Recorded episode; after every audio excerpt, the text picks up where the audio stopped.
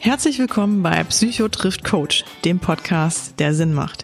Wir sind Judith Brückmann und Kurt Neubersch. Wir sind Psychotherapeut und Coach. Und wir sind Geschwister, die hier alle zwei Wochen über die wichtigsten Themen aus der Praxis und dem Leben sprechen. Offen, authentisch und persönlich. Judith arbeitet als Business- und Life-Coach in Düsseldorf und hilft bei allen Themen weiter, die belasten und einen an die eigenen Grenzen bringen. Kurt ist psychologischer Psychotherapeut im Bereich der Verhaltenstherapie. Auf Kurts Couch landet man im Gegensatz zum Coach, wenn der Leidensdruck so hoch wird, dass Symptome hinzukommen. Wir nehmen euch mit in unserem Praxisalltag und in spannende Themen, zu denen wir uns als Coach und Psychotherapeut, aber auch als Geschwister austauschen. Dazu holen wir auch immer wieder Gäste mit an den Tisch, Betroffene, Kollegen und Experten, die ein bewegendes Thema mitbringen. Wenn ihr uns nicht nur hören, sondern auch sehen wollt, dann schaut auf unserem YouTube-Kanal vorbei, den ihr unter Psychotriff Coach findet. Damit bekommt ihr noch mehr Einblicke zu unserer aktuellen Folge und zu unseren Gästen, sofern dies das Thema und der Gast erlauben. Und damit ihr nichts mehr verpasst, folgt uns einfach bei Instagram oder Facebook. So, die Basics sind wir damit schon mal losgeworden. Jetzt aber ab ins heutige Thema. Viel Spaß damit. Ja, herzlich willkommen und äh, schön, dass ihr wieder dabei seid bei einer neuen Folge Psycho trifft Coach. Wir sind äh, sehr, sehr froh, dass ihr wieder eingeschaltet habt und äh, ich freue mich sehr, wieder hier zusammen mit dir, Kurt, an einem Tisch zu sitzen und uns heute wieder einer Sonderfolge zu widmen. Yeah. Ähm, Genau, weil wir sind ja äh, mal wieder im Lockdown und ähm, ja, die Zahlen ähm, sprechen für sich. Ähm, das Thema ist natürlich einfach noch nicht vom Tisch, auch wenn wir uns das alle sehr, sehr wünschen. Ähm, und wir haben wirklich das große Glück, dass wir heute einen Gast bei uns haben, ähm, eine Hörerin von uns, die ähm, ja, da wirklich, glaube ich, sehr, sehr viel zu sagen kann, weil sie genau aus einem Bereich kommt, ähm, ja, bei dem sie halt wirklich auch täglich mit diesem Thema zu tun hat. Und ähm, deswegen, äh, lange Rede, kurzer Sinn, wir freuen uns total, Celine, du bist heute hier. Ähm, aus der Schweiz zugeschaltet, also das auch nochmal als Premiere. Ich glaube, wir hatten noch keinen ausländischen, also aus, aus dem Ausland einen Gast bei uns.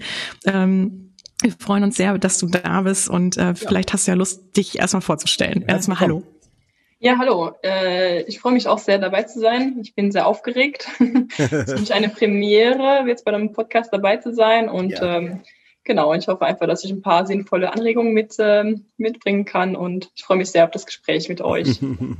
Schön. Vielleicht nochmal ganz kurz, bevor du losschießt, ähm, möchte ich auch nochmal hier ein bisschen, äh, ähm, ja, was wir vielleicht auch schon in anderen Folgen mal ange angeteasert haben, was so, glaube ich, der Klassiker ist. Ich weiß, dass es am Anfang sehr rumgegangen ist bei Facebook. Äh, ich muss sagen, da habe ich mich sofort auch drin wiedererkannt, ne?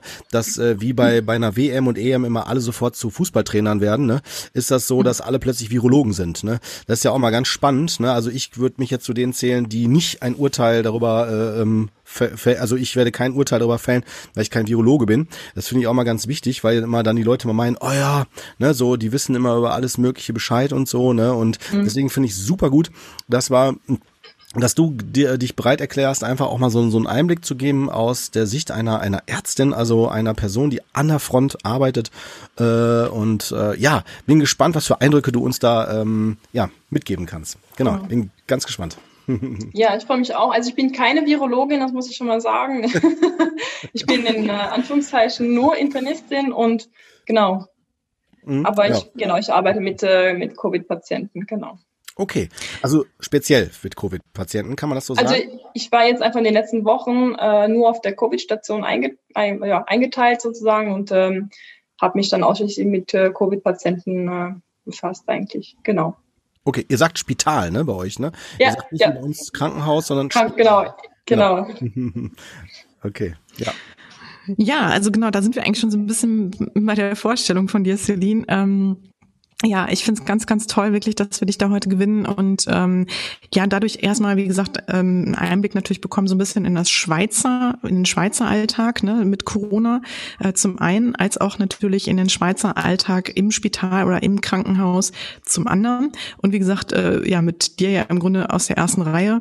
Ähm, und finde es da vielleicht auch mal ganz interessant, so hm, ja, diesen Einblick einfach zu bekommen. Ne? Also es ist auch, das muss man, glaube ich, vor, vorneweg sagen, ähm, es geht uns hier nicht um wissenschaftlichen wissenschaftlichen Anspruch und äh, dass wir hier neueste Zahlen, Fakten und ähm, äh, Aussichten liefern, sondern es geht einfach um deine subjektive Empfindung, ähm, was im Grunde genommen gerade so ja bei euch los ist, also wirklich bei euch, ne? Ähm, und dass wir so einen kleinen Blick durch dich hinter die Kulissen bekommen. Vielleicht magst du dich ja auch noch mal ein bisschen mehr vorstellen, wenn du möchtest. Vielleicht steigen wir auch direkt ein, also wie du Lust hast. Ne? Vielleicht mhm. kannst du noch mal klären, welche Rolle du im Krankenhaus hast und ähm, ähm genau. Genau, okay. Also ich bin äh, Anfang 30 und äh, ich bin als Oberärztin tätig. Ähm, das heißt, ich also ich bin auf der inneren Medizin zuständig ähm, auf einer Station meistens und ich arbeite mit zwei Assistenzärzten im Moment äh, zusammen. Das hängt immer davon ab, wo man eingeteilt ist. Aber im Moment habe ich einfach zwei Assistenzärzte, die mit mir arbeiten. Genau. Und ich betreue die in Anführungszeichen. Ich bespreche mit ihnen die Patienten. Ich mache mit denen auch Visite. Genau. Genau. Okay. Ah ja. Was, würdest du denn sagen, ähm, weil du jetzt auch sagtest, du bist seit einigen Monaten jetzt auf der Covid-Station. Äh, wie hat sich denn dein Alltag durch Corona dann mehr oder weniger verändert? Mhm. Genau, also ich war schon mal Anfang des Jahres, also als die erste Welle war, war ich schon ein paar Wochen auf der Covid-Station eingeteilt. Ähm, das war dann für mich erstmal eine größere Umstellung. Ähm, also nicht unbedingt, was meinen Alltag jetzt direkt betrifft, ähm, dass ich jetzt dort arbeite, aber ähm, ja, also halt sich schon, schon damit auseinandersetzen, dass man halt jetzt wirklich intensiver mit, ähm, mit infektiösen Patienten zusammenarbeitet. Ähm, Genau. Vom Ablauf des Tages im Spital hat sich, ja gut, natürlich die, die, die Hygienemaßnahmen, die natürlich wahnsinnig sind im Vergleich zu, zu Normalzeiten. Ähm, das nimmt halt schon sehr viel Zeit. Ähm, Unsicherheiten auch natürlich ähm, in ganz vielen Bereichen. Ja, aber sonst versucht man halt schon irgendwie seinen Alltag wie normal ähm, im Spital durchzuführen. Darf ich da nochmal nach, Mhm. Entschuldigung, Kurt. Darf ich da nochmal einhaken? Ähm, wurdest du, habe ich das richtig verstanden, so im Grunde abgestellt oder nicht abgestellt, hört sich so negativ an, aber wurdest du quasi ausgeliehen in die Covid-Station von einer anderen Station im Grunde, dadurch, dass ihr halt ähm, Personal für dieses Thema brauchtet? Mm, nein, also ich arbeite auf der Inneren Medizin und bei uns ist es einfach so, dass die äh, Internisten für auch für die Corona-Station zuständig sind oder zumindest für die internistischen Patienten, die dort liegen. Ähm, es hat natürlich auch immer wieder Patienten aus den anderen Fachrichtungen wie Chirurgie oder äh, Gynäkologie oder so, die dann auch auf der Station liegen, aber dann kümmern sich dann die zuständigen ähm, Leute aus den spezifischen Fachrichtungen dann äh, für die Patienten. Dann. Dann kann man sagen, also aber, ja. Hm? Aber ich, ich eigentlich gehöre ich weiterhin zum normalen, in Anführungszeichen, Team äh, der allgemeinen Inneren und wie man halt auf irgendeiner anderen Station eingeteilt wäre, bin ich halt jetzt äh, dort ein, eingeteilt gewesen. Okay. Und seit wann ist das so eine spezielle Corona-Station? Also habt ihr das irgendwann entschieden, als der Zulauf zu groß wurde? Oder hattet ihr schon so eine Station äh, prophylaktisch äh, vorbereitet, sage ich mal, so zur Verfügung Ja, ähm, also am Anfang des Jahres äh, mit der ersten Welle wurde dann wirklich eine eigentlich eine ganze Station um äh, disponiert für die Covid-Patienten. Ah, okay. Wenn ich mich richtig erinnere, ist es dann auch bei dieser Station geblieben. Mhm. Da waren die Zahlen noch nicht so hoch und Jetzt dieses Jahr war es so, äh, ich glaube, so Mitte, ja, Anfang, Mitte Oktober. Und vorher hatte, also eigentlich über den ganzen Sommer hatte man eigentlich eine Station, wo immer die Verdachtsfälle gekommen sind oder die, ja. Und ähm, bis man halt das Ergebnis hatte, ähm, konnten, sind die dann dort geblieben. Und dann ähm, auf der Station ähm, Mitte Oktober, Anfang Oktober hat es dann auf einmal immer mehr positive Fälle gegeben und das war dann auch wirklich schon die Covid-Station. Bis dann die Station irgendwann voll war, und dann andere Stationen aufmachen mussten, um wieder Covid-Patienten aufzunehmen. Ich habe mal direkt eine Frage an dich, ja. weil das ist, glaube ich, eine, die die viele Hörer auch interessiert und da haben wir auch Hörerfragen zu bekommen und äh, ich weiß, dass das auch äh, eine ein ein ich nenne das mal schon Mythos ist, der der sehr häufig in den sozialen Medien umhergeht, immer noch und das mhm. ist der, ähm, die mich die Frage danach, äh, wäre das denn eigentlich aufgefallen, wenn jetzt keiner gewusst hätte, dass es so ein Covid gibt, so ne, also im Sinne von äh, wären die Menschen nicht eh, weil sie vielleicht älter sind oder bestimmte Vorerkrankungen haben, weißt du, wie ich meine? Also diese ja. diese Mythos, so gibt es Covid überhaupt oder ist es also nach dem Motto stirbt man daran oder einfach nur mit Covid, mhm. um einfach mal so ein bisschen die Skeptiker so, ne, so ja. abzuholen. Hast du den Eindruck, äh, dass das was künstlich Erschaffenes ist? Oder würdest du sagen, nee, wir haben echt einen ganz anderen Zulauf und äh, weil ähm, das ist etwas, was ja die Hörer oder auch die Leute im normalen Leben gar nicht mitbekommen. Ne? Mhm. Ja, nee, das ist überhaupt nicht künstlich und äh, das wäre auf jeden Fall aufgefallen, ähm, allein schon am Krankheitsbild. Also das ist äh, ganz anders, als was wir sonst kennen, auch von Lungenentzündung zum Beispiel eben. Also ähm, oft hat es so einen, einen zweiphasigen Verlauf, biphasigen Verlauf, wo man in der ersten Woche so grippale Symptome hat und dann in der zweiten Woche dann so richtig krank wird äh, mit, mit Lungenentzündung und so weiter. Und man merkt halt schon im Spital, es hat viel, viel, viel mehr Patienten als sonst und eben auch viel, viele auch jüngere Patienten mit Lungenentzündung zum Beispiel. Und die Lungenentzündungen an sich, die sehen auch ganz, also meistens relativ ja, spezifisch kann man nicht sagen, aber es sieht auf jeden Fall sehr anders aus wie, wie die normalen Lungenentzündungen, sage ich mal. Hm. Genau. Da, da, da, darfst du darüber sprechen, was das für Symptome sind? Weil du sagst gerade, das sieht anders aus. Würde mich nämlich mal interessieren, wie sieht das denn anders aus? Also wie, wie unterscheidet sich das? Ähm, also vom alleine vom, vom äh, Bildbefund her, also die meisten Patienten bekommen dann, wenn, wenn man einen Verdacht hat auf eine Lungenentzündung, kriegen dann so ein Schichtröntgenbild bei uns, vor allem im Rahmen mit äh, Covid, weil man sonst diese Veränderung auf der Lunge vielleicht etwas weniger gut sieht, also im normalen Röntgen. Deswegen macht man eher ein Schichtröntgen, mhm. ein CT. Ähm, und da sieht man schon äh, spezifisch, ja, eben diese, diese speziellen Veränderungen, die man eher bei Covid sieht. Ähm, was ist das? Was sind das für Veränderungen, Celine? Also eben, das sind halt ähm, bei einer normalen Lungenentzündung, in Anführungszeichen, hat man äh, meistens so ein Areal in der Lunge, was verändert ist und was eher so dicht und weiß verändert ist. Und hier sieht man bei Covid, ähm, dass sehr viele Areale betroffen sind auf beiden Seiten, also beide Lungen betroffen sind. Ähm, und man hat so diese sogenannten Milchglasinfiltrate, heißt das ähm, im, im medizinischen. Mhm. Und das sind so, so, als wäre das, ja, eben als wäre so ein Milchglas noch davor. Ähm, ja, und so fleckig auch. Das sieht schon sehr speziell aus. Okay. Und äh, wie, wie geht ihr dann damit vor? Ich glaube, die Vorgehensweise generell oder die Empfehlung ist, glaube ich, dann, oder, oder was, was man, glaube ich, dann macht, ist, äh, wenn auch die Atmung immer schwieriger wird, dass man die dann sogar in ein künstliches Koma setzt. Zumindest das jetzt mein, mein Laienwissen. Ne? Bin zwar auch Krankenpfleger, äh, ist schon ein bisschen länger her, aber ich, ich kann mich noch an die Krankenpflegezeit erinnern. Nur wie, wie, wie das unter Covid ist, da würde ich mich nicht trauen, irgendwas zu sagen. Deswegen ist das jetzt nur das Wissen, was ich so aus den Medien habe. Ne? Vielleicht äh, kurz kann ich da nochmal, also vom Ablauf her nochmal einhaken. Ähm, mhm. Vielleicht kannst du nochmal beschreiben, das fand ich ganz interessant, Celine, du auf der Station, also wann kommen die Leute zu euch auf die Station? Weil das ist ja auch, das hat ja auch mit dem Verlauf zu tun. Und du mhm. sagtest, ihr überstellt ja auch irgendwann in die, auf die Intensivstation. Ne?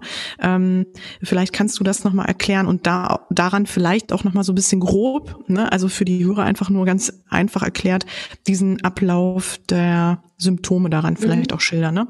Ja, gut. Also es gibt ja ganz viele, also im Allgemeinen kann man schon sagen, es gibt ja viele Patienten, die haben kaum Symptome, die haben vielleicht ein bisschen Halsschmerzen, Geschmacksverlust, was auch immer. Ähm, da gibt es ja ganz unterschiedliche Symptome, die man haben kann oder auch ähm, Magen-Darm-Beschwerden. Die kommen ja nicht unbedingt ins Spital. Ähm, die, die ins Spital kommen auf den Notfall, das sind dann meistens die, die dann schon ein bisschen ausgeprägtere Symptome haben, vor allem ähm, starkes Fieber, ähm, Luftnot, ähm, fühlen sich einfach extrem schlapp, können seit Tagen nichts mehr zu sich nehmen. Genau. Und die, wo es halt ein bisschen kritisch ist, wo man das Gefühl hat, okay, das geht nicht zu Hause, die, oder die halt Sauerstoff brauchen, die nehmen wir halt auf die Station auf. Und ähm, die, dann fangen wir dann, je nachdem, je nach Kriterien, können wir dann mit spezifischen Therapien anfangen, wo man sich erhofft, dass es ein bisschen den, ähm, den Verlauf abmildert. Oh, genau, und dann wartet man den Verlauf ab. Bei manchen Patienten verschlechtert sich das dann doch noch. Ähm, die brauchen dann zum Teil mehr Sauerstoff. Ähm, und bei manchen Patienten ist es so, dass man sie halt auf der normalen Station gar nicht mehr genug mit Sauerstoff, ähm, ja, also man hat einfach nicht mehr genug äh, Therapien auf der normalen Station und die müssen dann zum Teil dann auf die Intensivstation verlegt werden. Das ist das, genau, da hatten wir auch im Vorgespräch drüber gesprochen, mhm. dass du quasi, ihr habt Sauerstoff ja im Grunde einen Zugang ne, an jedem Bett, glaube ich, ne, auf eurer genau. Station. Ja. Aber auf der Intensivstation, was passiert dann? Was braucht der Patient dann? Warum muss der darüber? Genau.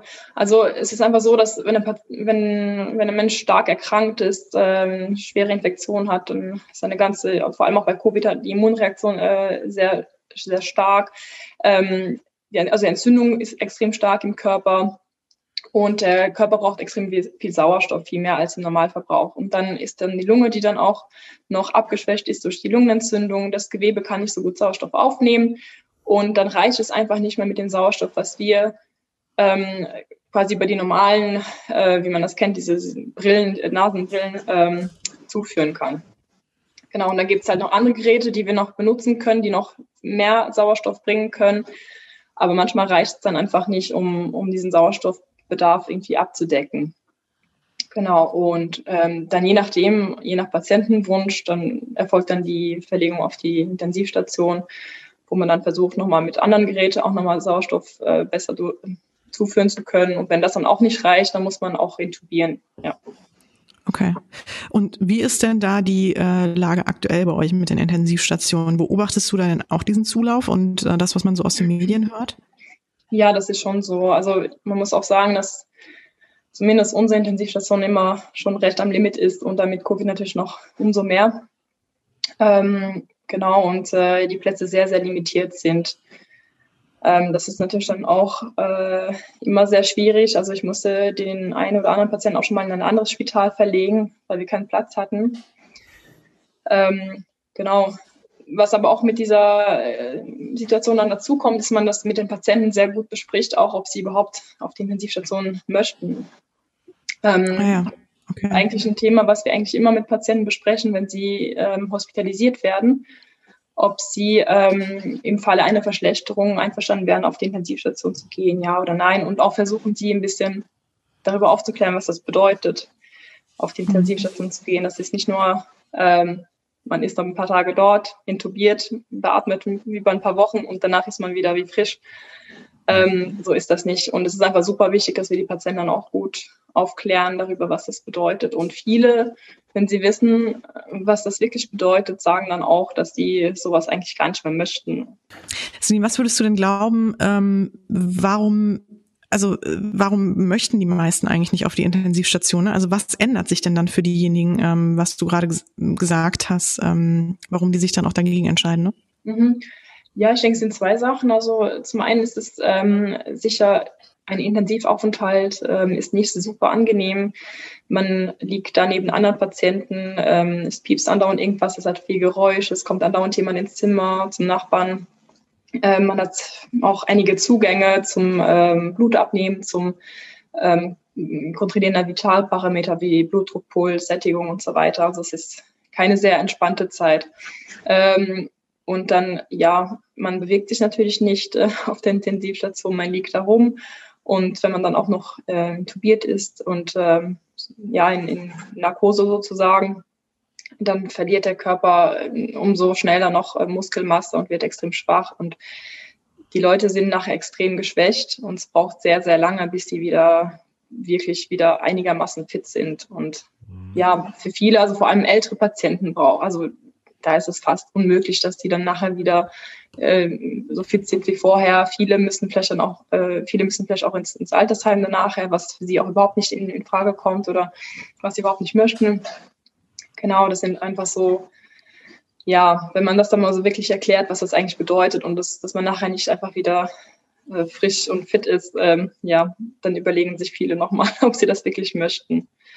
Und es ist auch irgendwo, irgendwo ist es auch schön, weil einige es gibt auch Patienten, die, die eigentlich mit sich im Reinen sind und auch für sich sagen, wenn ich jetzt versterbe, dann ist es für mich okay. Und ähm, ja, das ist dann auch vielleicht schön, wenn sie das so sagen können und ähm, dass man auch weiß, man kann sie auch begleiten, wenn es wirklich mal dazu kommt. Okay. Darf ich da mal ansetzen, genau, was glaubst du denn oder was beobachtest du denn jetzt rein subjektiv, ähm, welche Klassifizierung, so welche Patienten, ähm, kann man da was, kann man da was beobachten? Gibt es bestimmte Altersgruppen vermehrt, so wie wir es ja auch oft hören? Ähm, oder beobachtest du auch viele junge Patienten? Was würdest du da so, wie würdest du das einschätzen? Mhm.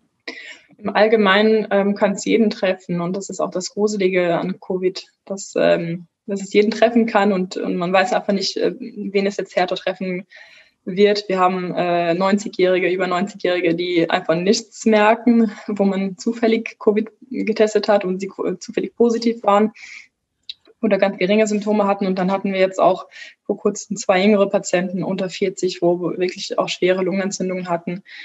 Ähm, ja, also natürlich sind es im Schnitt schon ältere Patienten und Patienten mit Vorerkrankungen, wie also Diabetes ist öfters vorgekommen, Bluthochdruck, ähm, Immunschwächen aufgrund irgendwelcher Therapien zum Beispiel auch. Genau, aber eigentlich kann es jeden treffen.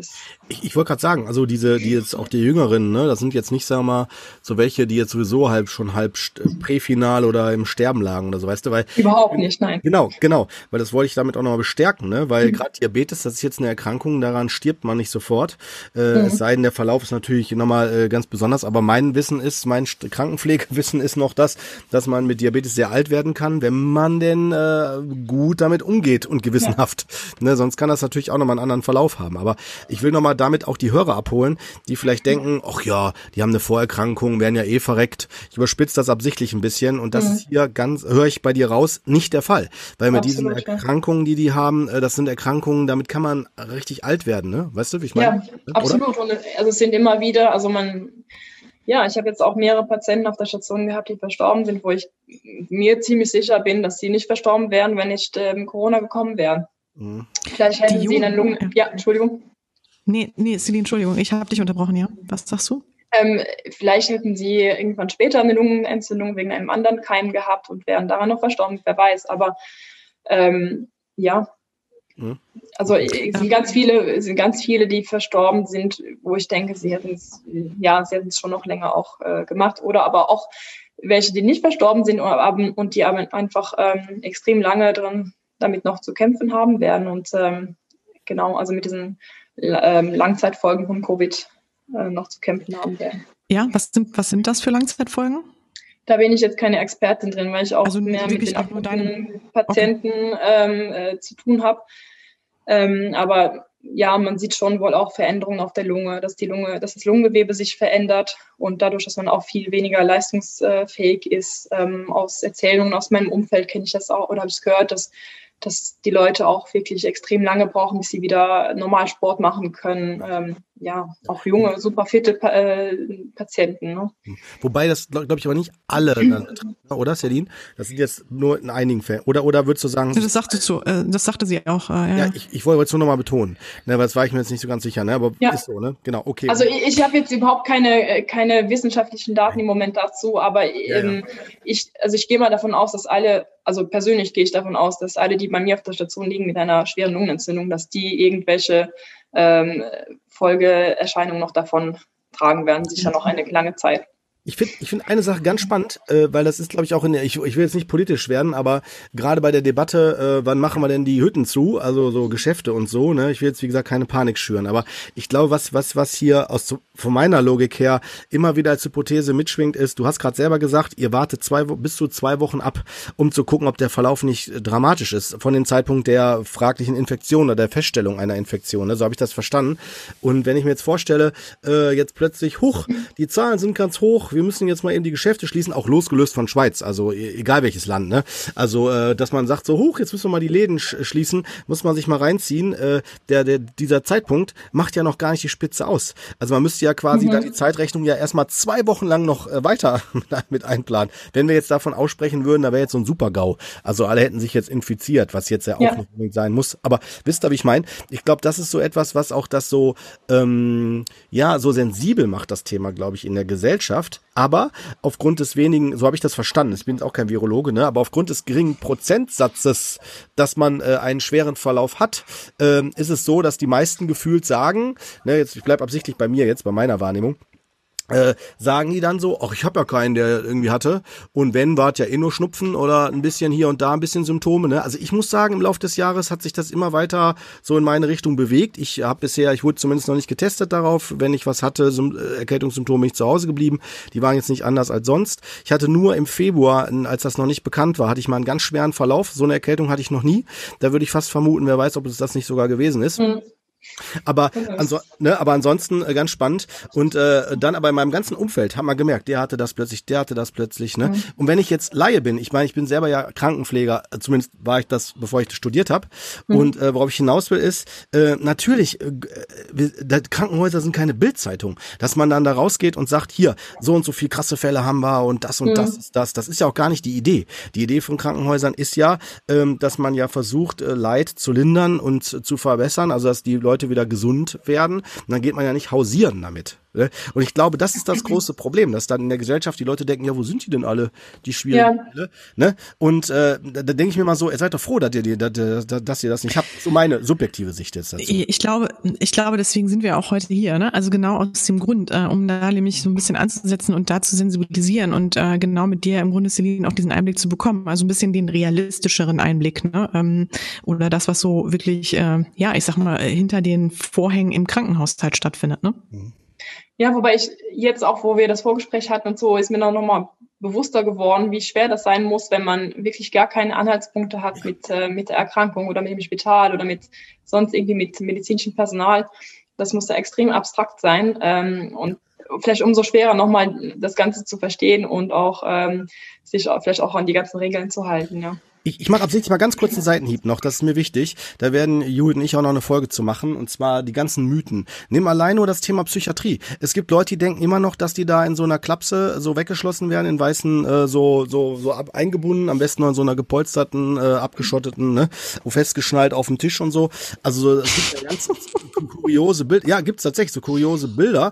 Und äh, solche Mythen, die müssen wir echt mal durch, durchbrechen. Und ich glaube, deswegen le äh, lehne ich mich absichtlich so weit aus dem Fenster, weil ich komme ja aus dem Krankenhaus. Ich habe zehn Jahre in der Psychiatrie gearbeitet, ich habe ähm, vier Jahre in der Somatik gearbeitet, äh, in einem ne, im städtischen kleineren Krankenhaus. Also deswegen, ähm, ich glaube, es ist ganz wichtig, dass so ein Mythos auch abgebaut wird. Und gerade ja. hier in, in deinem Fall, genau, du kommst von der Front, du weißt, wie das aussieht. Und ich glaube, du wirst wahrscheinlich, du denkst dir die ganze Zeit, du denkst dir wahrscheinlich die ganze Zeit so, warum wird das nicht ernst genommen, ne? Könnte ich mir vorstellen. Ja, das ist extrem, das ist extrem frustrierend. Oder wenn man ja wirklich auch vor Ort ist und sieht, was passiert und wie ich sag's jetzt mal direkt, wie es scheiße es den Leuten geht.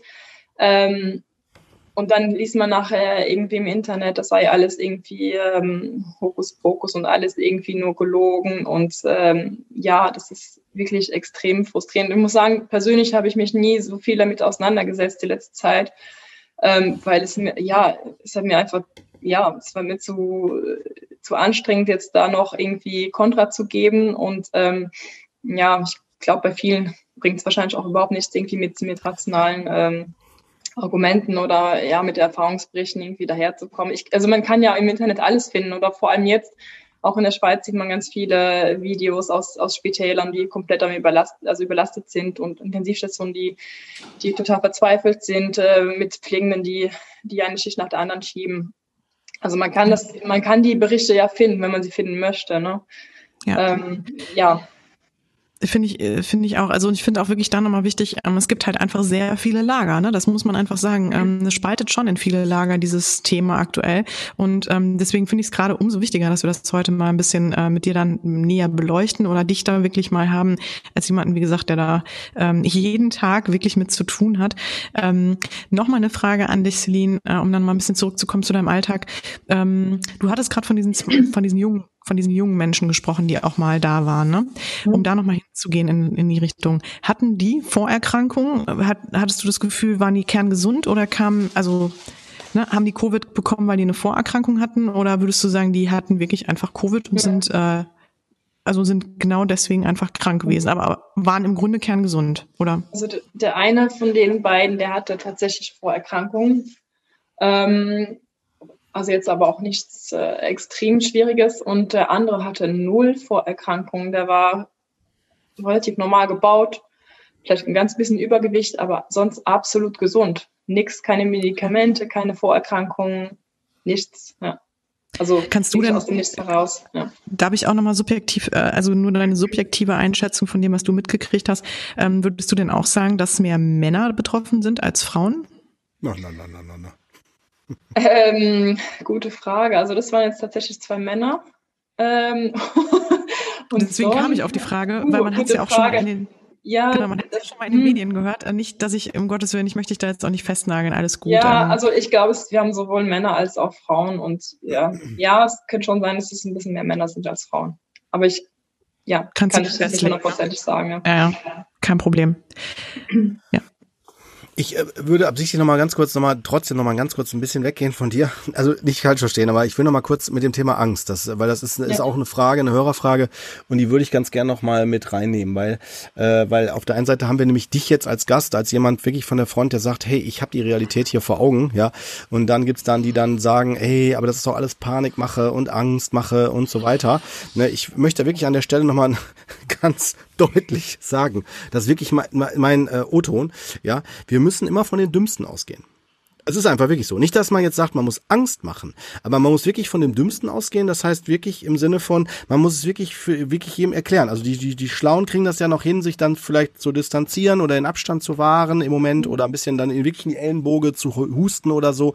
Ne, aber wenn die Leute das nicht schnallen, und ich meine, äh, ich, ich kann jetzt nur bei, bei meiner Wahrnehmung bleiben, ja, aber wenn ich in meinem Umfeld sehe, wie, wie, wie, wie, wie oft das Ordnungsamt die Leute daran, äh, darauf hinweisen, dass die Maske nicht richtig getragen wird, dass die, ne, also ich will jetzt nicht zu so einem Pingelskopf werden, das will ich nicht damit sagen, aber natürlich kann man das eine Zeit lang laufen lassen, aber wenn das nicht geht, und ich glaube, das kennt ihr vielleicht auch, muss man zu drastischeren äh, Maßnahmen ja, greifen und dann deutlich machen, so Leute, ab jetzt gibt's Mundschutz. Und dann fängt man an zu diskutieren, warum Mundschutz und so weiter. Das ist ja auch okay, verstehe ich auch. Also ich will jetzt nicht jetzt mich also ich will jetzt hier, versteht mich nicht falsch, ich will keine Schwarz-Weiß-Lage aufmachen. Ich will gerade nur auf die, die, die, die, die Idee der Angst kommen. Weil natürlich steigt die Angst, ähm, Gerade bei denen, die dann sehr sensibel sind dafür, wenn halt der Staat sagt, ja, das ist dramatisch, die Zahlen gehen so hoch und das ist gefährlich, die Krankenhäuser, die sind überlaufen und so weiter. Ja, ja, ja, ja, klar, aber da sprechen wir von einer generellen Angstsensitivität und inwieweit ich mich von diesen äh, Infos äh, auch su suggestiv, äh, sag mal, ähm, die Angst daraus höre oder die aufsauge. Wisst ihr? Weil wenn ich Nachrichten höre, das habe ich schon als kleiner Junge immer gedacht, da kommen nie gute Nachrichten oder selten gute Nachrichten. In Nachrichten sind meistens immer nur schlimme Ereignisse oder was also Schlimmes passiert ist. Es ist selten, dass da was Positives ist. So, lange Rede, kurzer Sinn. Klar, macht das hier den Eindruck, als wenn man Angst machen will. Aber ich kann mich noch gut erinnern, dass auch selbst die Politiker, ich kann jetzt nur für Deutschland reden, aber die Politiker immer wieder gesagt haben, keine Angst, keine Panik. Wir versuchen durch Aufklärung, durch Sachwissen, durch Sachinformation Dinge zu vermitteln. Und wir müssen uns vielleicht auch nochmal klar machen, das ist jetzt tatsächlich auch so ein, so ein persönliches Appell, so ein persönlicher Appell. Wir hatten doch sowas noch nie, oder? Ich meine, ich weiß nicht, aber ich kann mich nicht erinnern, dass wir sowas schon mal hatten. Und ich meine, wir wachsen ja auch als Gesellschaft doch in dieses Thema rein. Wer, wer sagt denn, wer sagt denn, dass wir immer alles wissen müssen oder dass wir, wisst ihr, wie ich meine? Also es ist meine, meine Haltung, meine Meinung, ne? Ich finde, dass es immer, auch bei Kritiken, dass es konstruktiv sein sollte und konstruktiv miteinander umgegangen werden sollte. Und gerade was Angst betrifft, ja, das stimmt. Es, es kann Angst machen, wenn man sowas hört, ganz klar. Aber äh, äh, ich glaube nicht, dass die Idee dahinter ist, Angst zu schüren. Ne, ich spreche absichtlich nicht von bestimmten Zeitungen oder so, ja, die das noch schön nutzen, um noch mehr, äh, sag mal, Leser zu haben. Ne? Es gibt sicherlich Quellen, die das, die die Angst absichtlich in den Vordergrund schieben, um ne, mehr Schlagzeilen zu haben. Ne? Aber das kennen wir doch auch, möchte ich nochmal kurz betonen, das habe ich schon mal gesagt, das habe ich immer gehasst, dass äh, wenn zum Beispiel ein Flugzeug abgestürzt ist und man gesagt wurde, ja, 200 Tote, davon 10 Deutsche oder mhm. 20 Deutsche, habe ich immer gedacht, ja, und die anderen sind keine Menschen oder, also wisst ihr, wie ich meine, also so, so diese, diese subjektive Darstellung von bestimmten Informationen, ähm, das ist natürlich hier im Bereich jetzt der Angst, die Frage auch danach, werden wir, ist das Angstmacherei, würde ich behaupten, nein, vermute ich nach wie vor nicht. Man muss man dann gucken, welche Quelle nehme ich dann da, äh, ziehe ich dann da zur Rate. Aber natürlich ist es etwas, was, und das glaube ich auch der Ton, da, dass es eine ernste Situation ist. Dass wir die ernst nehmen sollten. Dass wir hier nicht von Tritra Trullala reden und wir haben da alles noch, ist alles easy.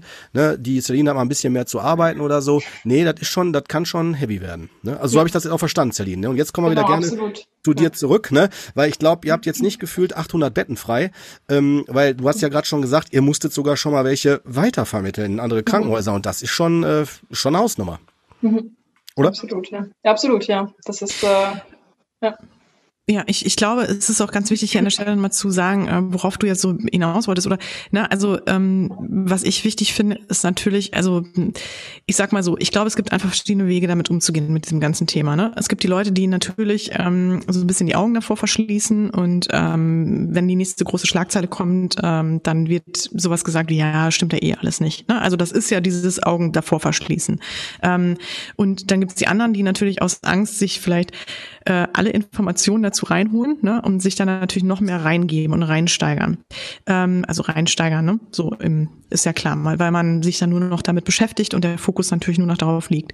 Ähm, ich glaube, dass es ganz wichtig ist, genau auch sachlich daran zu gehen und auch sich äh, natürlich eine wirklich äh, fundierte, also ein fundiertes Wissen aufzubauen, also wirklich, wie du schon sagst, Core, die richtigen Quellen versucht irgendwie aufzusuchen und sich daran zu halten.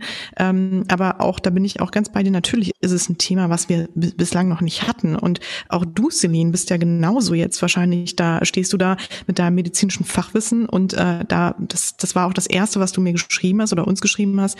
Ähm, man weiß eigentlich nicht, was man machen soll. Man ist so, ne, und da würde ich auch gleich gerne noch ein bisschen mehr drauf eingehen. Ähm, und so geht's uns doch allen. Wir sind doch alle damit über überfordert. Ne? Ich, ich habe eine Frage, Judith, super, danke dafür, dass du das nochmal jetzt so betont hast. Mich würde mich ganz brennend interessieren, Celine, sofern du dazu was sagen kannst. Ne? Mhm. Äh, hattest du denn von all den Betroffenen, die jetzt bei dir in diesem, mit diesem schweren Verlauf waren, hattest du mhm. da irgendjemand, der sagt, ach, das war bestimmt nicht Covid oder ist doch gar nichts Schlimmes, nichts so Dramatisches oder glaubst du, dass die einen anderen Zugang dazu hatten, also wenn die wirklich so betroffen waren? Kann man dazu nee, also, was sagen? Ja, ja, also die hatten schon einen Bezug, wir haben schon auch, also ich habe jetzt bis jetzt nie einen Patienten gehabt, der mir gesagt hat, nee, nee, Covid gibt's nicht, außer jetzt ein doch vor kurzem einen 90-Jährigen, der, der mir gesagt hat, nee, nee, das ist keine Lungenentzündung und es war eine fette Lungenentzündung. Aber ansonsten sind die alle Patienten sehr, ja, also die nehmen das sehr ernst, wenn sie da bei uns liegen. Ähm, oft äh, die Atemnot merken sie natürlich auch oder sobald sie sich irgendwie ein bisschen belasten, dann ähm, haben sie äh, schnell Atemnot. Ähm, das macht ihnen natürlich auch viel Angst. Ähm, ja, also die Angst spielt auch eine große Rolle bei, bei diesen Patienten, die ein bisschen schwierigen Verlauf haben. Genau, jetzt habe ich jetzt die Frage vergessen. Alles gut, nein, alles gut. Alles gut. Ich habe auch dazu direkt eine Frage. Also mhm. vielleicht können wir noch so ein bisschen bei den Fakten bleiben, aber ich finde auch, also zum einen finde ich erstmal interessant, ähm, wenn du vielleicht nochmal erklären würdest, äh, wie lange die so ungefähr geht, ne? Die, die, also wie lange man von Covid im Grunde spricht und ab wann ihr so wieder, ich sag mal, ähm, so aufatmen könnt. Ne? Mhm. Und äh, das Zweite, was du gerade eigentlich schon angesprochen hast, ähm, ja, wie, wie gehen die Patienten damit um? Was, was, was erlebt ihr da, ne? Ja. Ähm, also wie gesagt, wie schon vorher gesagt, die ähm, ersten Tage der ersten Woche sind es mehr so grippale Symptome. Und dann in der zweiten Woche kommen, also wenn es dann einen schweren Verlauf hat, kommt dann die, die, diese schwere Lungenentzündung dazu, ähm, wo es den Patienten auch wirklich schlechter geht. Ähm, die Patienten, die wir bei uns auf der Station behalten können, die, also weil die einigermaßen stabil bleiben mit Sauerstoff, ähm, die bleiben dann schon, also mindestens, meistens mindestens eine Woche bei uns, wenn nicht sogar länger. Also es gibt auch wirklich lange Verläufe. Und ähm, genau. Jetzt habe ich wieder den Faden verloren. Kein Problem. Ähm, ich ich helfe dir mal. Ähm, du hattest mir das auch im Vorgespräch erzählt, dass ähm, es halt diesen, diesen Moment gibt, wo das so kippen kann und wo das auf einmal wirklich sehr, sehr, sehr kritisch wird. Was passiert dann? Und oder an welchem Tag muss, ja. ist das, kann man das oft beobachten an einem ähnlichen Tag oder? Genau.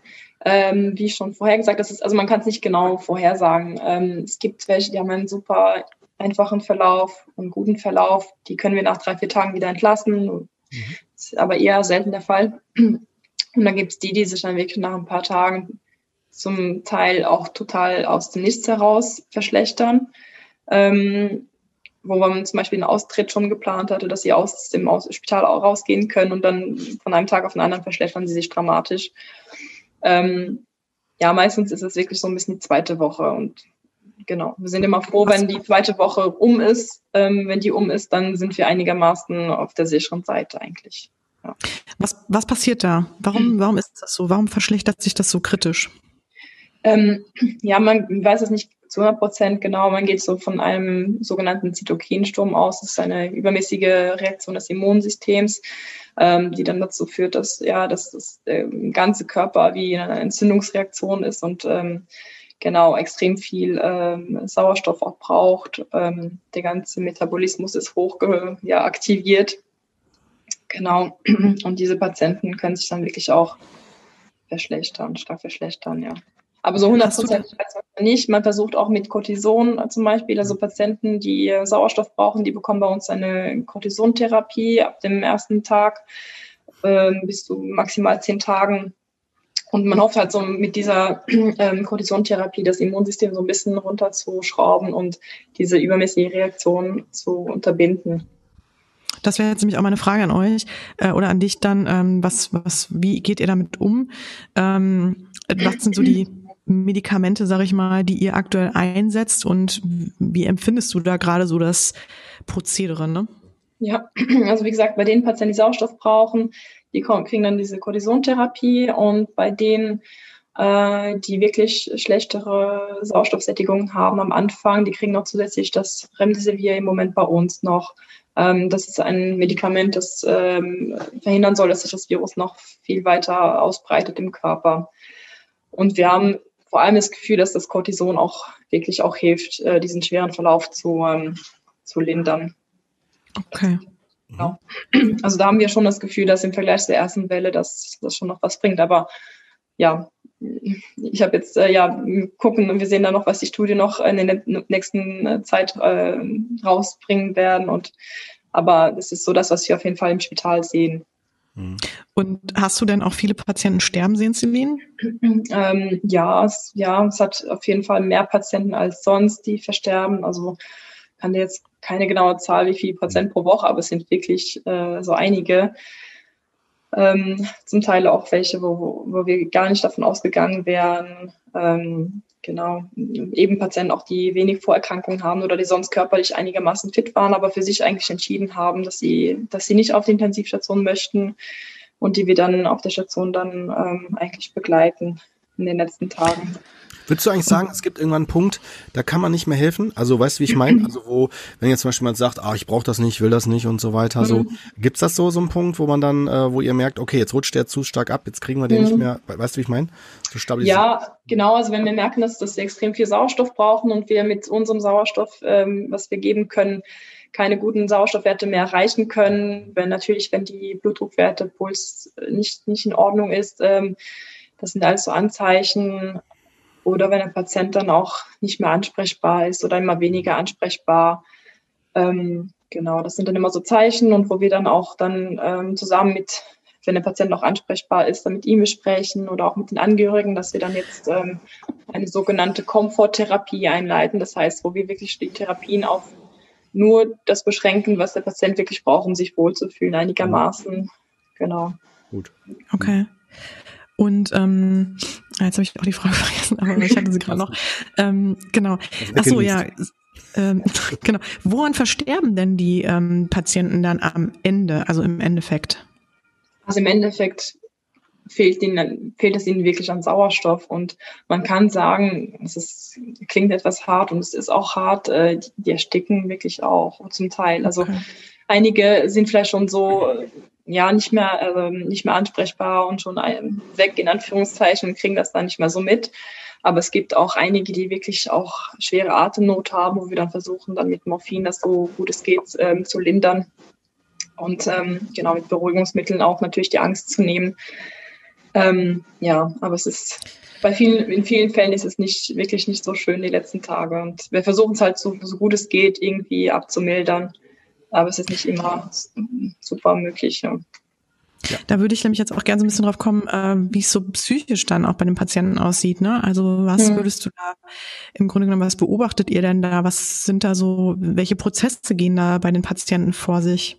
Mhm. Also das, was, glaube ich, noch am markantesten ist, wenn die Patienten dann bei uns auf der Station sind und merken, dass sie Atemnot haben, also auch noch jüngere Patienten, noch fittere Patienten und sie merken, ne, irgendwie, wenn sie so sobald ich auf Toilette laufe, bin ich außer Atem und die merken, das, das macht ihnen wirklich Angst. Ähm, natürlich auch die Gespräche über die Intensivstation, was das bedeutet. Das, das wollen die, sie wollen natürlich auch äh, vermeiden, dass sie auf die Intensivstation kommen und haben auch diesbezüglich viele Ängste. Ähm, genau, wir versuchen natürlich so gut es geht, dass ähm, äh, ja, die Angst wegzunehmen und, und sie zu unterstützen.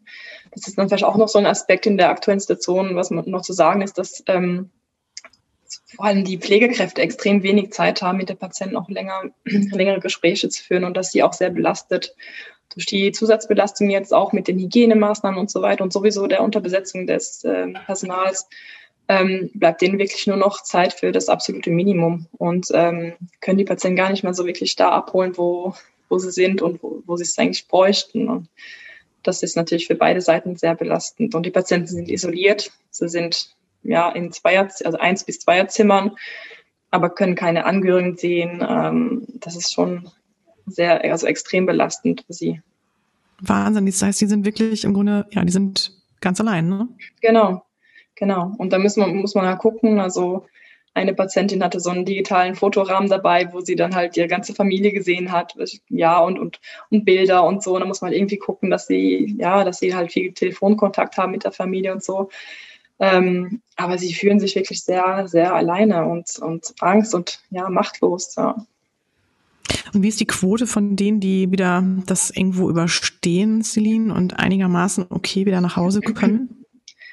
Die Quote kann ich dir jetzt, ich kann dir jetzt keine genaue Zahl sagen. Also so, ähm, subjektiv eher, ne? Also dein Empfinden. Ja, also uh, schwer zu sagen jetzt so.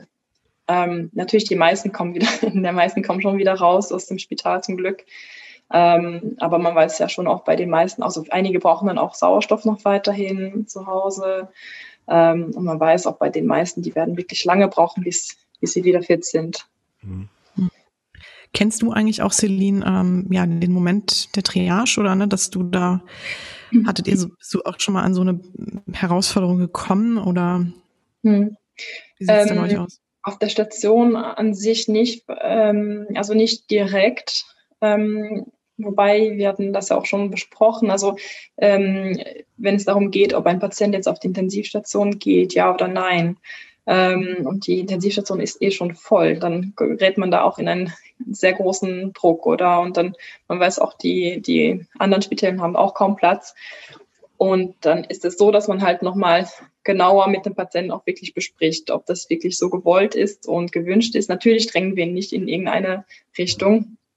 Aber es ist umso wichtiger, dass man dann halt wirklich diese Plätze dann auch den Patienten überlässt, ähm, die, die wirklich motiviert sind sozusagen oder die, ja, die auch einverstanden sind natürlich mit damit. Genau. Hm. Ja. Finde ich vielleicht nochmal wichtig zu sagen, dass so der freie Wille, den finde ich auch voll in Ordnung. Ne? Auch die, die dann wirklich sagen, nee, ich will keine Behandlung haben oder sowas, ne? Und so, das ist dann so, äh, soll ich das sagen? So, das ist ja auch eine persön persönliche Entscheidung, kann man doch so sagen, oder? Celine? Ja, so kenne ja, ich das absolut. auch. Noch. Ja, und es ist, ich finde, ja. es wird auch viel zu wenig darüber gesprochen in der Gesellschaft. Genau. Ähm, auch, ja, die Angehörigen wissen auch oft gar nicht, was eigentlich der Wunsch ihrer Eltern sind. Gut, viele wissen auch, ähm, ja, es gibt eine Patientenverfügung ähm, und da steht, dass sie eigentlich keine lebensverlängernden Maßnahmen wollen mhm. und so weiter. Und das ist dann super. Ich finde das immer sehr, sehr schön, wenn die Patienten das schon mit den Angehörigen vorher mal besprochen haben. Das ist extrem wichtig. Ja. Genau. Bin ich voll bei dir, ne? Weil ich meine jetzt vor allen Dingen auch noch die, ne, die dann sagen so, ach ja, äh, so, ähm, da, dann ist das so. Ich meine im Sinne von, das ist ja die meisten sterben, also diese Skeptiker wieder, die dann sagen, die meisten sterben ja eh nur mit Corona, nicht an Corona und dann äh, sagen ja so, lass doch die Alten sind überwiegend eh die Älteren, dann lass die doch sterben. Ich meine, die werden ja würden ja eh sterben. Denke ich mir so, hu, okay, krasse Einsicht oder so, ne? Ähm, aber das ist ja auch etwas, was glaube ich auch so ein bisschen so, so, so spaltet. Also, ne, so dass man sich dann Extrem, die, ja. ja, und diese Leute, die fragen sich ja auch, warum müssen wir für gerade, wenn es die Älteren betrifft, denn jetzt die ganze Gesellschaft lahmlegen? Also, ne, mhm. so, ne, das ist, das sind so Debatten, die finde ich ähm, an der Stelle mal, mal ganz krass. Aber natürlich, jeder hat seine persönliche Meinung, ne? Also wenn es nach mir gehen würde, würde ich sagen, immer Leute, macht das, geht auf eine eigene Insel, da könnt ihr ohne Mundschutz rumlaufen, alles gut, aber müsst ihr auch eigene Krankenhäuser aufbauen und dann müsst ihr gucken oder krepieren, wie ihr wollt. Genau dann eure Sache. Also so, aber es geht ja leider nicht. Das ist ja das Problem unser, also was heißt das Problem? Das, so sind wir halt als Gesellschaft und müssen dann gucken, wie definieren wir uns, ne? Ja, und das Ding ist ja auch, dass ähm, es trifft ja nicht nur die Alten, also es trifft ja auch jüngere Patienten, die müssen auch genau. ins Spital. Und wenn die Plätze belegt sind, dann sind die belegt und dann kann jemand, der einen Herzinfarkt hat, hat ja dann keinen Platz mehr. Also es ist, es geht nicht ja. nur um die Covid-Erkrankungen und die Covid-Patienten im Endeffekt. Genau. Ja. Gut, dass du das nochmal erwähnt hast, ne? Genau. Dass es um die grund grundsätzlichen Kapazitäten geht, ne? Ja, ja. Ähm, dann würde ich gerne, Celine, noch mal so ein bisschen auf deine Herausforderung zu sprechen kommen, wenn das für dich okay ist. Ähm, was, was ist denn das, was, wo du sagst, Mensch, ähm, so in meinem Berufsalltag ist mir sowas bisher echt noch nicht begegnet, ne? Und ähm, wo du echt dran zu kämpfen hast, ne? Oder vielleicht kannst auch gerne, wenn du willst, da irgendwie ein Beispiel nennen, wenn du das überhaupt möchtest und ähm, aber oder auch euer Team. Was, was, was bemerkst du da an, an euch oder an dir, ne? Ja, also die Belastung ist natürlich schon extrem hoch. Also vor allem am Anfang, ähm, der, während der ersten Welle, wo man noch viel weniger wusste. Ähm, und ja, dann mit, mit Patienten konfrontiert waren, die eine, so eine Erkrankung hat, die man nicht gut kennt, wo man nicht gut weiß, wie man, wie man sie behandeln kann, wo man so ein bisschen machtlos ist. Ähm, natürlich, das ist sowas äh, sehr frustrierend, ähm, vor allem auch erschreckend, wenn man dann gesehen hat, dass, ähm, ja, ich weiß noch von einer jüngeren Patientin, also für mich jünger, weil 50 und normalerweise habe ich eher ältere Patienten, die ich dann auf die Intensivstation verlegen musste und die wochenlang, ich glaube, es waren mindestens zwei Monate, wo sie auf der Intensivstation lag und wirklich sehr schlecht und eigentlich nur Diabetes an Vorerkrankungen hatte. Ähm, also wirklich so schwere Schick, ähm, Schicksalsschläge auch, die man so mitkriegt. Natürlich auch immer die Angst, sich selber zu infizieren und dann wiederum andere zu, infizieren. Ähm, für mich selber habe ich eher weniger Angst, äh, weil ich denke, es ist doch eher selten, dass man schwer erkrankt als junger Patient, wobei aber auch viele, natürlich viele jüngere Patienten ähm, auch, auch schwer, also äh, schwere Symptome haben und auch länger damit zu kämpfen haben. Aber für mich ist dann auch immer die große Angst, ähm, werde ich jetzt noch irgendjemand anders damit infizieren, ohne es zu merken. Ähm, ja, das ist dann schon immer die Belastung. Und dann im Alltag, wie ich es vorher schon äh, erwähnt habe, auf der Station, äh, die, vor allem die Kollegen der, also aus der, aus der Pflege sind extrem äh, unterbesetzt, schon im Normalfall. Und dann jetzt ähm, ist es dann umso schwerer, dann wirklich ähm, für den Patienten da zu sein und, und sich Zeit zu nehmen. Genau. Mhm. Ähm, ja. Aber vielleicht, vielleicht hole ich auch nochmal das, was du gerade gesagt hast, ein bisschen auch nochmal ab aus psychotherapeutischer Sicht, ne? Also mhm. gerade wenn man so denkt, so, oh Gott, ne, nicht, dass ich jemanden anstecke, dann bin ich da schuld und mhm. also diese, gerade diese Ängste mhm. haben auch viele Hörer. Ähm, da kann ich auch immer nur zu sagen, äh, klar, dass, da, da müssen wir aufpassen, dass wir uns ein Stück weit schützen, weil gerade diese Angstsensitivität, von der wir ja gesprochen haben, die durch sowas natürlich noch mehr nach oben geschraubt wird, ne, könnten wir schnell auch in sowas, ich sag mal, sowas schon fast paranoid anwirkendes, so mhm. anmutendes äh, gehen, ne, dass wir denken, oh, ich muss nochmal die Hände waschen oder jetzt habe ich gerade nicht gründlich genug gewaschen oder keine Ahnung. Ne? Deswegen ist auch meine Empfehlung tatsächlich, da richte ich mich so ein bisschen an die Bevölkerung, auch was auch da, da, die, die Länder hier zumindest in Deutschland sagen, bei euch ist das, könnte ich mir vorstellen, ähnlich, ähm, dass man da sagt, äh, äh, haltet die Bestimmungen ein, die man da macht, also was Händewaschen, Abstandsregelung und so weiter betrifft, weil das ist die, finde ich, die, die Verantwortung, die wir dann als Gesellschaft zumindest definieren, so würde ich es absichtlich neutral mhm. formulieren. Ob das sinnvoll ist, wie auch immer, das ist, finde ich, steht nur am ganz anderen Blatt. Aber das ist jetzt so, als Gesellschaft, in der ich lebe, ich kann ja auch wegziehen, gut, jetzt gerade geht's nicht, aber ich kann ja auch in eine andere Gesellschaft ziehen, dann muss ich das halt für mich entscheiden, aber solange ich definiere, in dieser Gesellschaft zu leben, äh, muss ich dann, das wäre auch meine Empfehlung, an diesen Maßnahmen halten, weil das sind die, die zumindest derzeit sich bewähren und wo man dann guckt und eventuell sonst noch weitere Stufen einläutet. Und ich glaube, mit diesem Gefühl, wenn ich mit mhm. diesem Gefühl du, verantwortungsbewusst durch das Leben gehe, finde ich, mache ich das was, was sagen wir, soll ich das sagen, was mir vielleicht das Gefühl von Sicherheit, Kontrolle und vielleicht noch ein, ein, ein normales Leben unter diesen besonderen Bedingungen ermöglicht. Mhm. Ja, ich finde das super, super schön, dass du das nochmal so auf den Punkt bringst, weil ähm, auch für mich als Ärztin und auch für viele Kollegen, also man weiß nicht genau, was man jetzt machen kann, machen darf. Ähm, und es ist extrem schwer auch immer einzuschätzen, ja, ob das jetzt okay ist, jetzt noch jemand zu treffen. Ähm, und man muss dann irgendwie, glaube ich, schon, wie du sagst, auch eine Balance, also erstens mal ja. die Maßnahmen ja. einhalten, die, die es gibt und dann auf der anderen Seite vielleicht auch, ja auch für sich selber eine Balance finden, gucken, dass man auch im Gleichgewicht trotzdem bleibt. Genau. Ähm, dass man vielleicht auch mal oder ja sich irgendwie ein Hobby zulegt oder irgendwas macht zu Hause, was was einen ja ein bisschen ablenkt oder mhm. ähm, ja, wo man weiß, das macht einen glücklich und genau. Genau. Ne? Äh, vielleicht finde ich nochmal ganz spannend die Frage, ähm, hast du denn das Gefühl, dass kann man irgendwas sagen, wenn du dich mit den Patienten unterhältst und so? Haben die eine Idee, wie die sich angesteckt haben oder in welchem Setting, ne? Oder haben die da irgendwie, können die da was rekonstruieren für sich? Hast du so da auch ein Gefühl, irgendwie einen Trend zu erkennen oder eher nicht? Ähm, also so, ich habe es jetzt nicht bei allen Patienten nachgefragt und aber es war schon oft so im privaten, privaten Umfeld eigentlich, wo man, wo die sich angesteckt haben. Wobei, ich glaube, viele wissen es auch nicht und man kann es ja im Endeffekt nie hundertprozentig wissen dann. Ja, es ja. gibt, glaube ich, schon auch einige, die da, wo man wirklich auch sagt, ähm, das wäre jetzt etwas, was du nicht hättest machen sollen. ähm, irgendwie mit anderen musizieren gehen, ähm, ja, auf engem Raum und so weiter. Äh, okay. Und wo die selber auch gar nicht das Risiko sehen und ja, ja, äh, sie haben äh, Abstand gehalten und so weiter. Aber ähm, ja, aber so oft thematisiere ich das jetzt auch nicht mit den Patienten. Ja. Wobei, wobei ich möchte auch noch mal eine Sache noch mal sagen, das ist mir aufgefallen, auch hier tatsächlich in Mörs und so weiter. Ne? Natürlich ist das eine angespannte Situation jetzt, ne, jetzt gerade auch im Moment, also mit dem Lockdown meine ich jetzt. Ne? Und wenn man dann halt äh, so äh, im Laden geht und dann gibt es, es gibt die Personen, die sagen, ich halte das nicht aus, ich habe eine Angststörung, ich kann nicht mit Maske rumlaufen, ich habe eine Erlaubnis und so weiter. Ne, das ist ja, das finde ich ist dann okay, wenn man, weil, weil die damit nur was deutlich, ein bestimmtes Lager deutlich machen. Ähm, aber ich finde, und da, das ist noch ein Appell, vielleicht auch an alle Hörer, ne, dass wir uns trotzdem weiterhin klar machen, wir sind alle Menschen, dass wir nicht dann gereizt reagieren und sagen, ey, raus hier oder wie es geht nicht oder auch, ne, dass wir echt versuchen, uns auf einer menschlichen Ebene zu begegnen. Ja, also dass man mhm. zumindest dann sagt, okay, das kann ich verstehen, dass Sie das so sehen. Ja, aber dann würde ich Sie bitten, wenn es ein Geschäft ist zum Beispiel, dass sie dann eben nach draußen gehen, aber zumindest da mal diese, diese Menschlichkeit zu bewahren, das ist zumindest mhm. meine Haltung dazu. Ne? Natürlich kann ich auch mal angespannt sein und genervt sein und so, alles gut, aber das finde ich so, also, wisst ihr, das ist immer so, dass das macht mir auch am meisten Angst, wenn wir unsere Menschlichkeit verlieren. Mhm. Ne? Ich hoffe, ich, ihr wisst, was ich meine, ne? Aber das war mir jetzt noch wichtig, auch an die Hörer nochmal zu richten, ne? Dass wir uns bitte, bitte, auch selbst wenn einer ein extremes Lager hat oder so, dass man schon bestimmt was sagt, ne? Aber äh, trotzdem freundlich und menschlich bleibt dabei. Mhm. Es ist natürlich schwierig, auch in einer Situation, wo jeder Angst hat. Eigentlich hat ja jeder oder jeder ist ja gestresster als sonst und ja. Hat irgendwie Angst, irgendwas falsch zu machen. Und natürlich ist man dann auch viel gereizter und ja.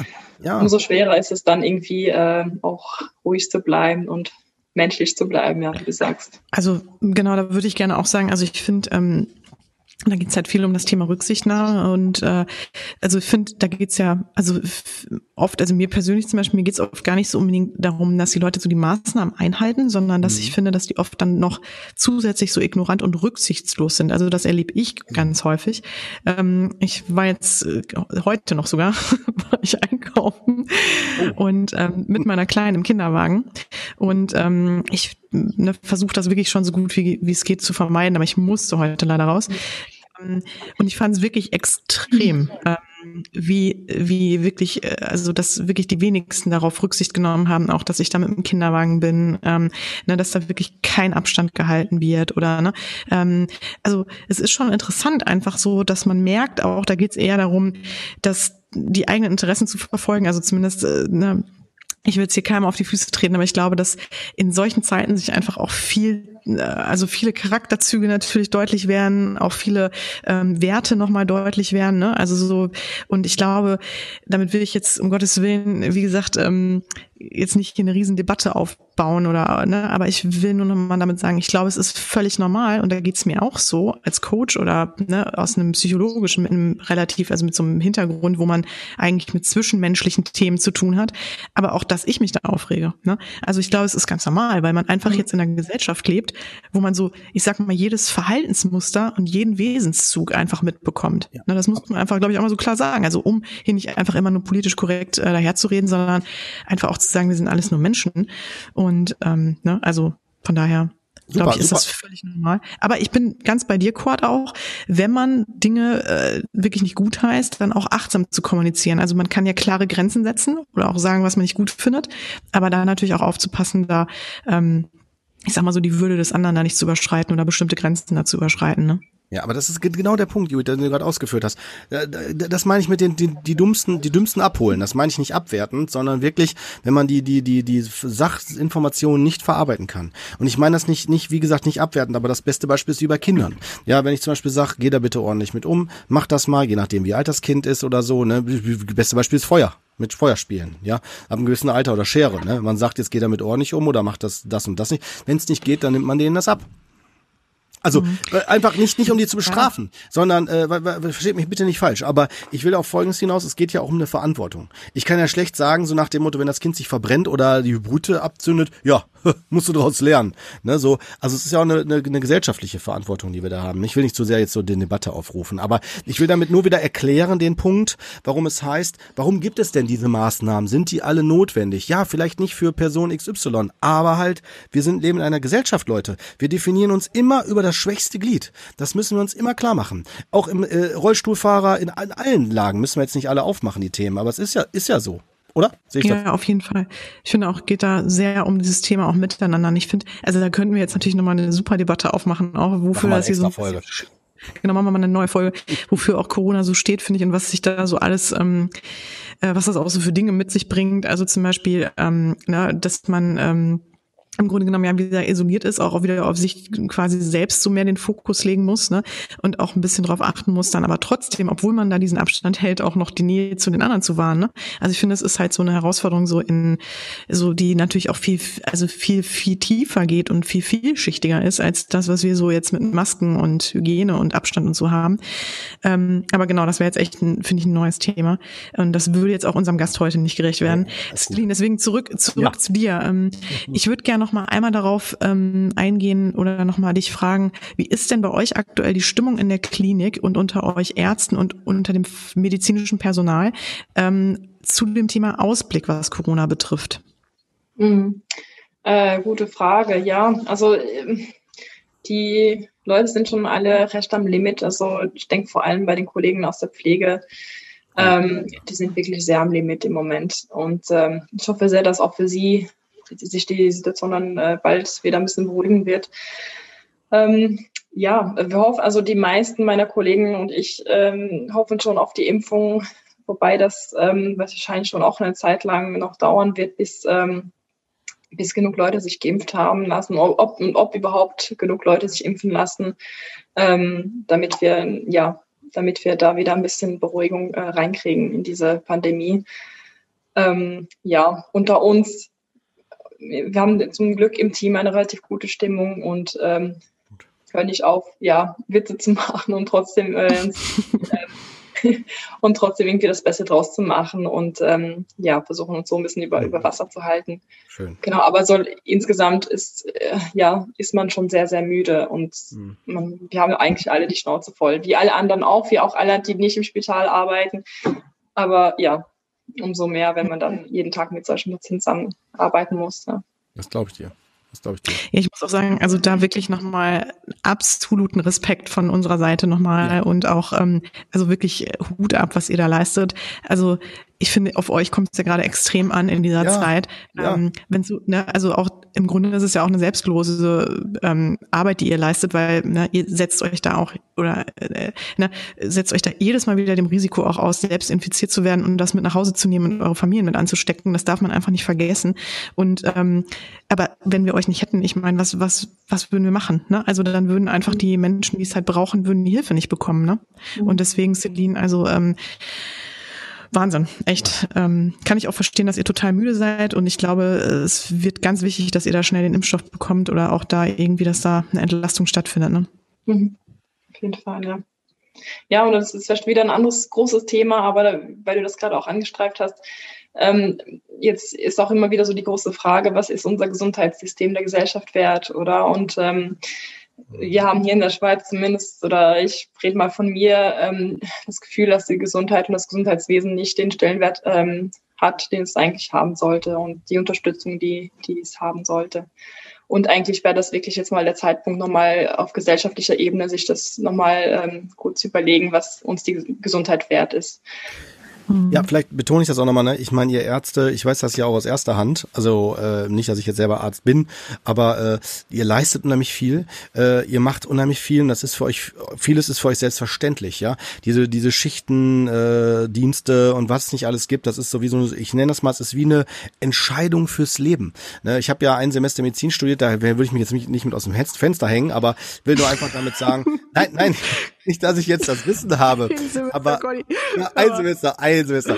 Aber nein, ich, ich wollte damit einfach nur deutlich machen, dass auch direkt von Anfang an gesagt worden ist, Leute, das ist hier nicht ein, äh, hier so ein, so ein Wischi-Waschi-Dings, sondern es ist wirklich eine Lebenseinstellung, Arzt zu sein. Und äh, die, die Pflege, das, das kann ich wieder sagen, das kenne ich ja, na, das ist auch, das ist eine Berufung. Ich finde, das ist, das ist eine, eine was, was ganz, ganz, ganz tolles, Wertschätzendes. Aber mhm. es wurde schon immer, ich nenne es mal absichtlich so, ist auch meine Meinung, ausgenutzt. Also ich finde, dass, so, solange mhm. das alle macht und tragt und läuft, ist es ja, dann, dann geht es ja. Ne? Genau. Aber dass da, dass da Menschen hinterstecken, Schicksale, die einfach deswegen das auch machen, weil denen die anderen nicht egal sind. Das wird mhm. da nicht gesehen. Ne, dann denkt man immer so, oh ja, die hilflosen Helfer oder was weiß ich nicht alles für, für Schubladen, die die dann da aufmachen, mhm. ne, oder die sollen sich mal nicht so anstellen. Ne, aber das stimmt, bin ich bei dir. Das ist ein ganz, ganz großes Thema und ich glaube, dass die, die Corona-Situation uns auch nochmal die Möglichkeit gibt, anders äh, damit umzugehen. Dass es nicht am Ende heißt, habt ihr super gemacht, können wir jetzt immer so machen, wenn ja, man genau. was, sondern dass man sagt, wir müssen wirklich umdenken,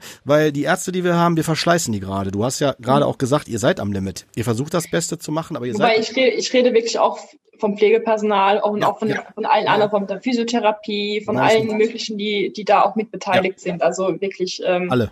Ja, bin ich bei dir. Ne, Gerade, äh, genau, alle Pflegenotstand und so weiter. Ist bei euch ja ähnlich, ne? Nehme ich an, ja. wie bei uns in Deutschland. Okay. Hm. Genau. Ja. Und es wird einfach zu wenig thematisiert. Aber ja, es ist ein großes Thema.